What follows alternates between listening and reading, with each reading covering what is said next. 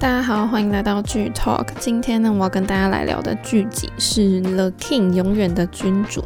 它是韩国 SBS 在二零二零年的四月份播出的一个金土连续剧。那是由《太阳的后裔》还有《云画的月光》的白孝勋导演，还有《请输入检索词》的郑智炫导演两位一起执导。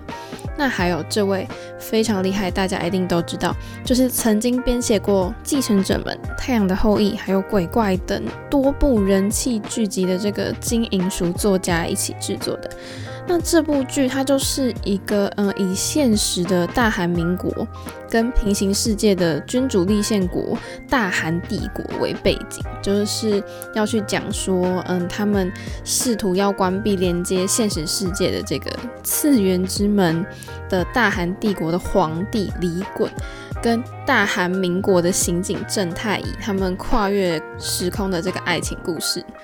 那大家也都知道，就是这部剧是韩国，就是这个编剧非常有名嘛，金银淑的新作。那那时候开播前就受到了很高的期待。虽然说它的开播成绩还不错，但是到了第三集，它的收视率却小跌到七点八。那大家就也是有讲说这部剧有几个问题啦，比如说世界观很难懂啊，或者是男女主角没有 CP 感等等。就等一下我也会来跟大家聊聊这些问题。所以就是因为大家知道平行世界的话，就是角色会稍微有复杂一点点，然后可能会有一个人饰演两个角色的状况，所以我今天就会花稍微长一点的篇幅在介绍角色。那第一个要跟大家介绍的角色，当然就是男主角，就是由李敏镐饰演的。他饰演的这个角色是大韩帝国的皇帝李衮。那他身为大韩帝国的一个君主嘛，在人民的心中，他就是一个文武双全，然后拥有帅气外表的一个贤明的君王。虽然他给人的形象就是比较沉默寡言那种忧郁的感觉，但事实上他其实是一个嗯、很健谈，然后也拥有热情的君王。那另外就是他有一个呃很少人知道的怪癖，就是他。不喝未经试毒过的水，然后也不喜欢别人碰他的手跟身体，这样，然后让他着迷的这种数学啊、科学，然后他还常常就是穿梭在各个国际学术会议当中啊，就是理科男啦，应该说是这样子。那就是在李衮八岁的时候呢，他就亲眼目睹他庶出的这个伯父李林就谋反，然后他的父亲就因此死掉。那之后呢，就是李衮对于皇宫的这个印象就是说，就是一个危险的战场啊。然后虽然说他也是避风港嘛，可是还是很危险。然后这个谋反的事件就让他耿耿于怀，所以间间接就让他成为就是他常常就是夜不能寐这样。那长期这种这种心理压力吧，就让李衮下意识的就是觉得说，哎、有时候希望可以逃离皇宫，然后他还秘密的潜入海军军校去担任军官，甚至成为划船队的选手这样。不过已经三十岁的这个君主李衮，他对于结婚生小孩是完全没有兴趣这样。那其实李敏镐当兵之前就有演过蛮多部的这个漫画感的电视剧嘛，那这一次他当兵之后的回归大作。这那角色的等级就是再提升，因为他在剧中就是，呃，出演这个大韩帝国的皇帝李衮，他这个王的这个造型一出来之后，就是直接引起大家就是大批的讨论，网友就是封他说是最帅的皇帝。那我自己以前从继承者的时候就超爱李敏镐啊，但是因为中间他就去当兵啊，就比较没有作品，就觉得说，哎，好像就是对他热度又还好了。可是看了这部剧之后，我就又。爱上了李敏镐，因为就觉得他其实真的是魅力不减，就是超帅的。那再来就是要介绍女主角金高银。那这一次金高银在《永远的君主》里面是挑战一个人去分饰两个角色，嗯、呃，一个是大韩民国的女警察郑太乙，那另外一个是大韩帝国的一个罪犯露娜。那我先来介绍郑太乙这个角色好了。她第一个这个角色是一个重案组的女警察，然后她生长的在社会当中呢，她其实从小就不喜欢看公主的童话故事，她反而就喜欢跟她爸一起去看那些警匪剧啊，然后梦想着她未来要成为一个很正义勇敢的女警察。然后虽然她在就学期间她的理科很差，但是她有着很过人的记忆能力，所以就克服了这些难题，然后好不容易考上了警察，而且他就是当了六年的警察，然后非常有正义感的他，希望可以有一天就是真的能让所有的正义都伸张，亲手把所有的罪犯都送入牢里面这样。那不久之后呢，他就迎来了他的人生中的最大转变，那就是在光化门前面遇到一个骑着白马的李衮。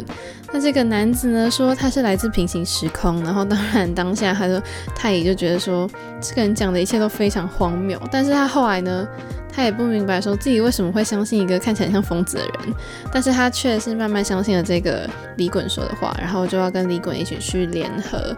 联手去关上这个不同空间的这个门。那再来就是要讲他饰演的第二个角色是呃露娜，她是一个。嗯，他是大韩帝国里面的一个，就是从小就被遗弃，然后生长在非常穷困的社区里面。他没有家人，然后也没有户口名簿，所以呢，所以呢，他就以在这个街上呢最长寿的流浪猫的名字露娜，他来替自己命名。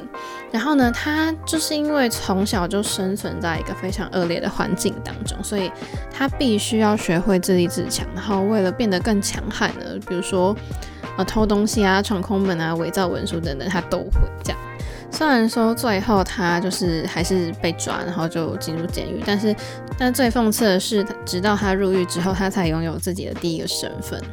然后就是我觉得出道至今吧，我觉得金高银诠释的任何角色其实都。蛮不错的，都是就是很符合那个角色，不会觉得说他演起来怪怪的。尤其是等下就会讲到说，在这部剧里面他饰演两个角色，这真的是一件非常有挑战性的事情。那再来就要讲到第三位主角与召唤了，他跟金高银一样的，在剧中一样是一人挑战，分饰两角嘛。那一个是皇帝的随扈曹寅，然后就是他跟李衮就要上演一段。Bromance 这样，然后另外一个角色呢，就是大韩民国的曹寅燮。那因为他在这其实这个大韩民国的角色，因为遇到了李衮，所以其实有去启发一些他的梦想之类的。那我就先来介绍这个曹寅，他是大韩帝国皇帝的随扈嘛。那他是担任皇家禁卫军的中队长，然后也是李衮身边的亲信。所以他因为他的身手很好，所以就受李衮就册封他是为天下第一剑，这样他也是一个很出色的枪手。然后这就要讲到，其实曹颖在四岁的时候，他就第一次见到了在就登基大典上面的这个八岁的小皇帝李衮，然后他就看着这个小皇帝嘛，就是。很像是被抛弃了一样，强忍着泪水登基，就让曹颖觉得说，嗯，激起了他的不舍之心。所以这之后，他常常就陪伴着李衮，就成为了彼此最好的玩伴，这样也是结下了非常深厚的友谊。所以对曹颖来说呢，李衮的存在就是他的全部啦，就是不仅是他的好兄弟啊、朋友啊，也是代表着这整个国家。那接下来在平行世界当中呢，与召唤饰演的第二个角色就是警察厅的名媛室工作的社服人员曹寅谢。他跟正太也是在同一个服务单位嘛，然后他从小就抱着有其实有许多梦想，他其实也有想过说要当警察，要当 idol 啊，还要当什么大企业总裁之类的。虽然他就是蛮多梦想，但都没有实现。那就是这个角色在遇到了这个李衮之后，他就是启发了一些他更多的梦想。这样，好，那接下来我要介绍的角色呢，这个演员其实是我非常喜欢的女演员，因为我觉得她非常漂亮，就是郑恩彩饰演的这个大韩帝国的女总理具瑞玲。那巨瑞玲这个角色，她在剧中其实不是含着金汤匙出生的，她是出生在一个很普通的渔贩家庭，但是因为她抱有着强烈的野心，所以让她在成长过程中都去突破困境，然后可能一开始是先成为呃热门时段的这个新闻主播，但是她对于事业野心，就是她没有感到，她没有因此感到满足，就是她希望就是。就是他希望就是可以有更好的生活，所以他就是大家都说了嘛，就是结婚就是拥有第二个人生嘛，所以他就二次投胎，就是进入了婚姻生活。凭借着婆家很好的名声跟地位，他就是推进了政坛这样，然后担任什么政党发言人啊之类的。然后重点是真的是超绿茶，就是他站稳了政坛之后就迅速离婚，这样把婆家就是一脚踹开这样。然后他还利用他自己的这个离婚故事，就树立起就是在人民心中他一个坚强又勇敢的女性形象啊。他就是广获年轻女性的支持，所以而且她就是在进入政坛第七年之后，她就当上了这个女总理。那在成为女总理之后，她也没有因此而满足，她下一个目标就是皇帝离滚嘛，就是每次两个人只要同框，但都会是国民的那个茶余饭后的那个话题。但其实就是因为他其实也有点快要假戏真做的感觉，所以他其实后来有是也是有渐渐爱上这个李衮嘛。但是后来当他发现李衮诶另外有心上人的时候，就引爆了他心中的那个嫉妒心，这样就这个让他开始黑化。那因为郑恩才他之前就是演过金彩玉，嗯、也有出演的那个韩剧客嘛，所以这一次他。然后这次他在这个永远的君主里面，他就是出演了一位女总理，然后也是一个非常年轻的领导人，所以我觉得这形象跟之前是蛮不一样的。那接下来这个角色呢，就是金景南饰演的重案组的刑警江新才。江新才呢，他其实是出生自一个小康又温馨的家庭，可是他，可是他在十五岁的时候就看到父亲因为贪污被拘留，然后他的母亲的个性也就是开始变得扭曲，所以。这样的一个家庭的转变，就让他逐渐迷失自己了。直到他考上刑警，他才有了一个自己新的生活。那因为他家里的问题嘛，所以让他就是反而全心全力的投入这个警察工作。所以无论遇到什么样的困难，他都可以公平冷静的处理，这样，所以让他也很快速的得到晋升。那我觉得大家对金景男的形象应该有可能是机智牢房生活吧，但我觉得这部剧也是蛮有看点的，尤其是。他偷偷暗恋女主角，但是你知道，男二是大家的，男主角才是女主角的，所以这不是重点。但是就是我觉得金景男其实单眼皮其实蛮帅的。那我最后要讲的就是，嗯，里面的大魔王了，就是李廷镇饰演的这个皇帝的金亲王李璘嘛，就是李衮的大伯。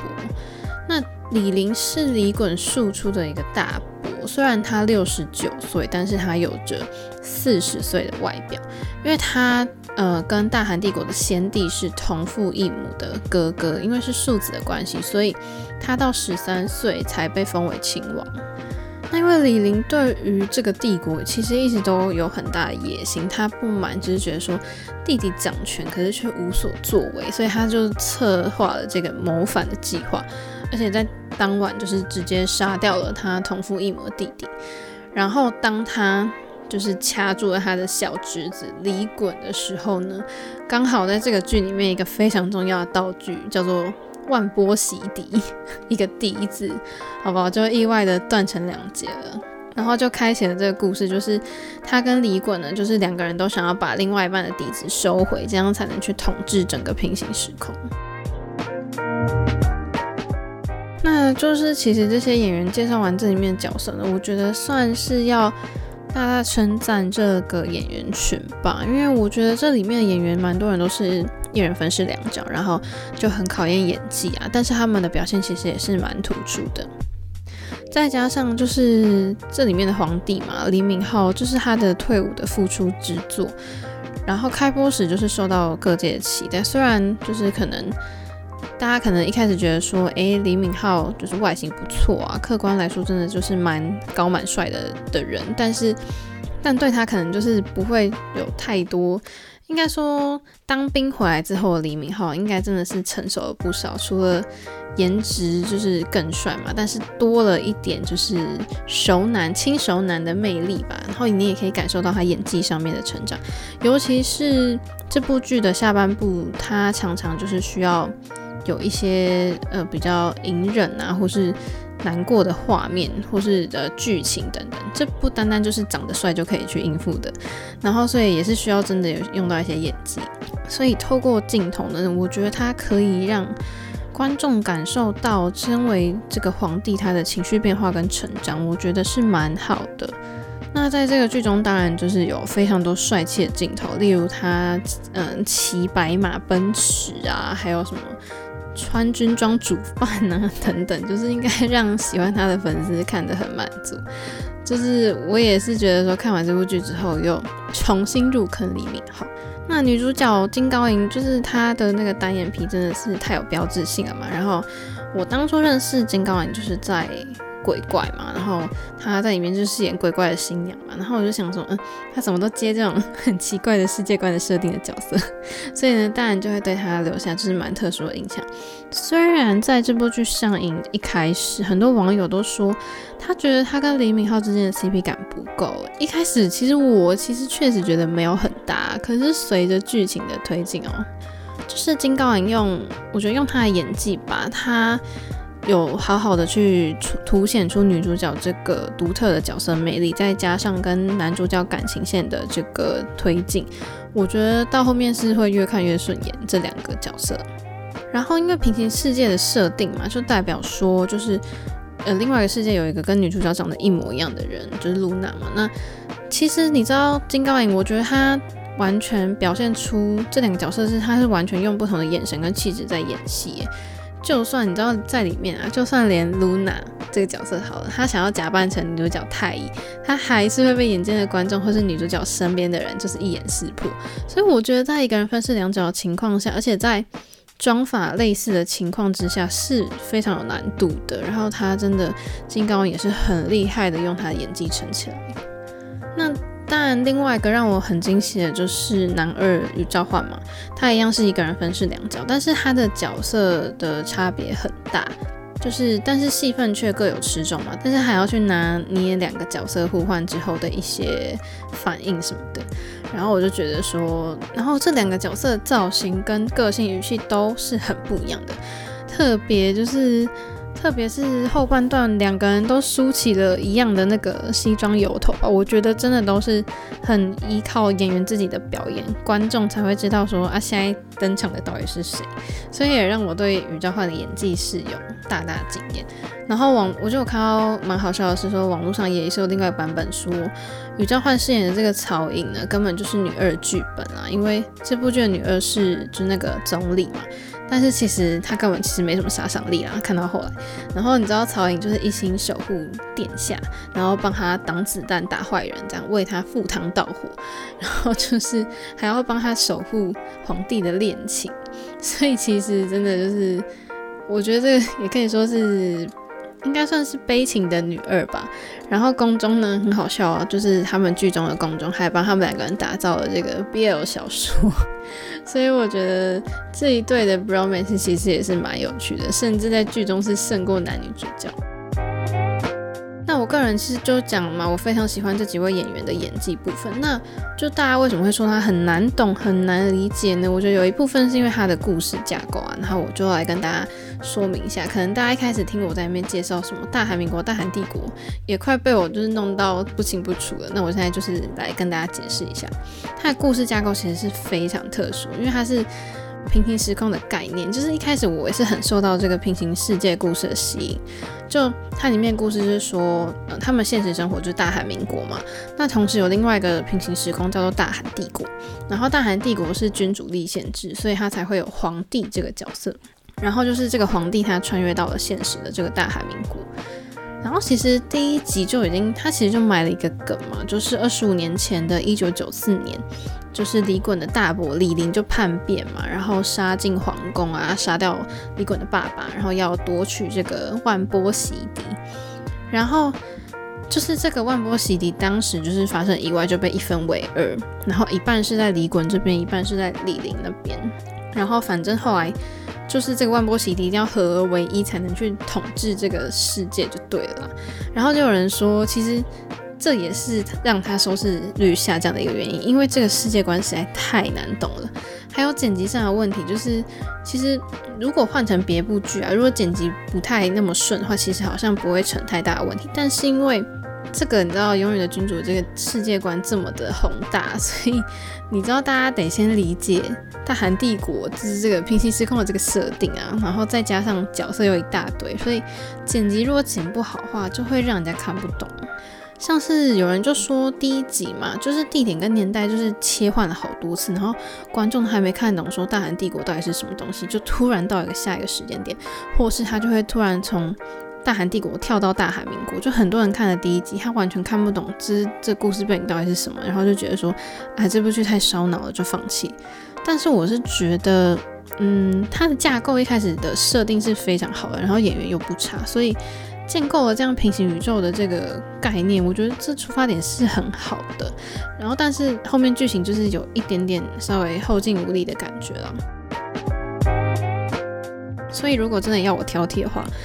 我觉得剧情应该真的是比较可惜的地方诶，因为第一集就是他埋的这个疑点，其实是有吸引到我。然后整部就是呃整部剧的前半段大概是二到八集吧，就是。剧情就出现了非常多的支线，然后很多的角色就是一直上场就对了。然后，但是这个支线呢很多，然后角色很多，但是它其实主线其实是没有明显的进展。因为所以，所以你知道，你看了前大概前半段前八集，你只会知道说，哦，就是这个李衮跟李霖各有一半的洗涤，然后两个人都可以穿越平行世界啊之类的。其他角色在第八集之前，其实你看不太出彼此到底有什么关联性。但是当然，比较重要的主要的角色们后面还是有串起来了，就是后半部你还是会知道说，哦，原来他们是什么关系。但是你看我已经前八集了，这个主主线的这个故事都没有什么进展，观众就是你知道可能会有点失去耐心吧，就觉得说我就想看这个谜团解答，可是这个进度怎么这么慢？然后因为主角。真的是不断的穿越时空吧，所以大家可能也会就是蛮错乱的，就会觉得说，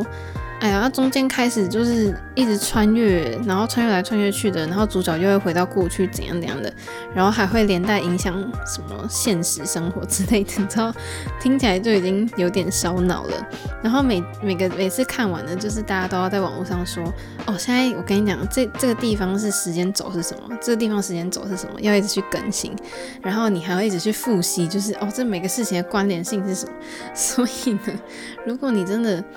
真的记不起来，或是你没有很专心去看的话，或是你真的没有去理解他这个故事要在讲什么的话，这个非常一直跳来跳去的时间轴，你就会觉得很吃力。但是因为我本人蛮喜欢看这种烧脑的悬疑剧，所以我是觉得还好啦。但是对于就是一般的观众，我觉得是真的看起来会有点吃力。然后关于就是剧情进度啊，我其实。我就是有点想要小小抱怨一个点，就是男主角的恋爱进度超慢。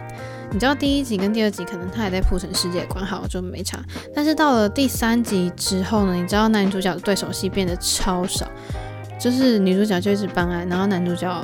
我我不知道他在忙些什么，然后就会觉得说女主角的上班时间比谈恋爱多出了好多，然后。你看到光要验证李衮的这身份，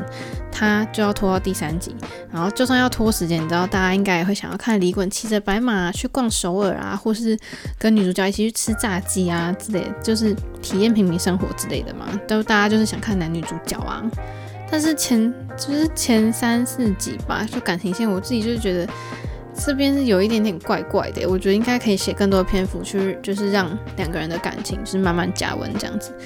但是你。就是这样，我看起来我自己的感觉说，怎么好像男主角去了一趟帝国，然后呃，就是女主角跟着男主角回去了一趟帝国嘛，就是诶，发现说哦，真的是有平行世界存在，然后发现他是高富帅皇帝，然后怎么好像就这样子去一次，然后女主角就突然爱上男主角了？难道是因为发现他是人生胜利组了吗？所以我就觉得说，嗯，前四集的这个爱情线，我是觉得有一点点。小莫名其妙，不过后面就是有各种加温，就是也让感情线比较自然一点，所以我还是默默接受了。总之呢，我觉得感情线是这部戏其实也是一个很重要元素，但是前半段前四集就是我觉得有可以小小改进的地方。然后对于喜欢推理的剧迷朋友，你们有没有发现里面其实有不少没有交代好的细节谜团呢？虽然就是后半段还是有把主主主要故事的这个支线的这个谜团解开嘛，可是还是有一些小支线或是剧情中的小谜团没有解开呢，不知道是被剪掉还是单纯就是被省略了。其实我我自己的疑问是，有看的人可以就是可以来回答我，就是如果你们有这个解答的话，我第一个疑问就是。李霖为什么长生不老啊？就是我不太懂这个点哎。我一开始是觉得说，嗯，可能是因为他一直在时间缝隙当中嘛，所以他不会变老。可是当那这样的话，应该是离开了他，应该就要变老了吧？对不对？但这这点我真的不解。然后就是 maybe 有人可以来跟我讲答案。那还有一个就是，大韩民国这个呃李衮的分身李智勋，他到底是怎么死的？就像这种小谜团，我觉得好像是不是都没有交代清楚啊？我就是有点可惜，因为我还蛮想知道答案。好，那最后我就要来总结，其实这个永远的君主的大结局基本上就还算是圆满的啦，就是它十六集嘛，然后大概。第第十六集就是有七十六分钟，然后 他大概花了前前半小时左右在拍一个帅气的警匪片，然后让李衮跟曹颖穿越回到过去，就是要改变那一那一个晚上的结局这样。然后后半小时就是男女主角的个人秀啊，这样两个人就约定说每个周末要去各个地方做时空旅行啊，但是因为不能确定他会到底穿越到哪个时空啊，所以你还要代购那个年代的衣服哦，才可以随时 cosplay 这样。然后他们两个就这样到处玩，玩到老。虽然我觉得这样的结局也不能说不好，但就是好像有一点空虚，有点太简单了。因为你看啊，他前面中间把李玲铺陈的那么厉害，但是没想到两个人对决，他一下就被干掉了。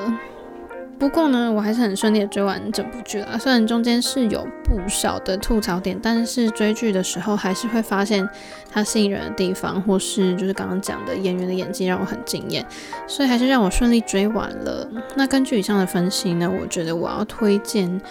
嗯，《The King 永远的君主》给，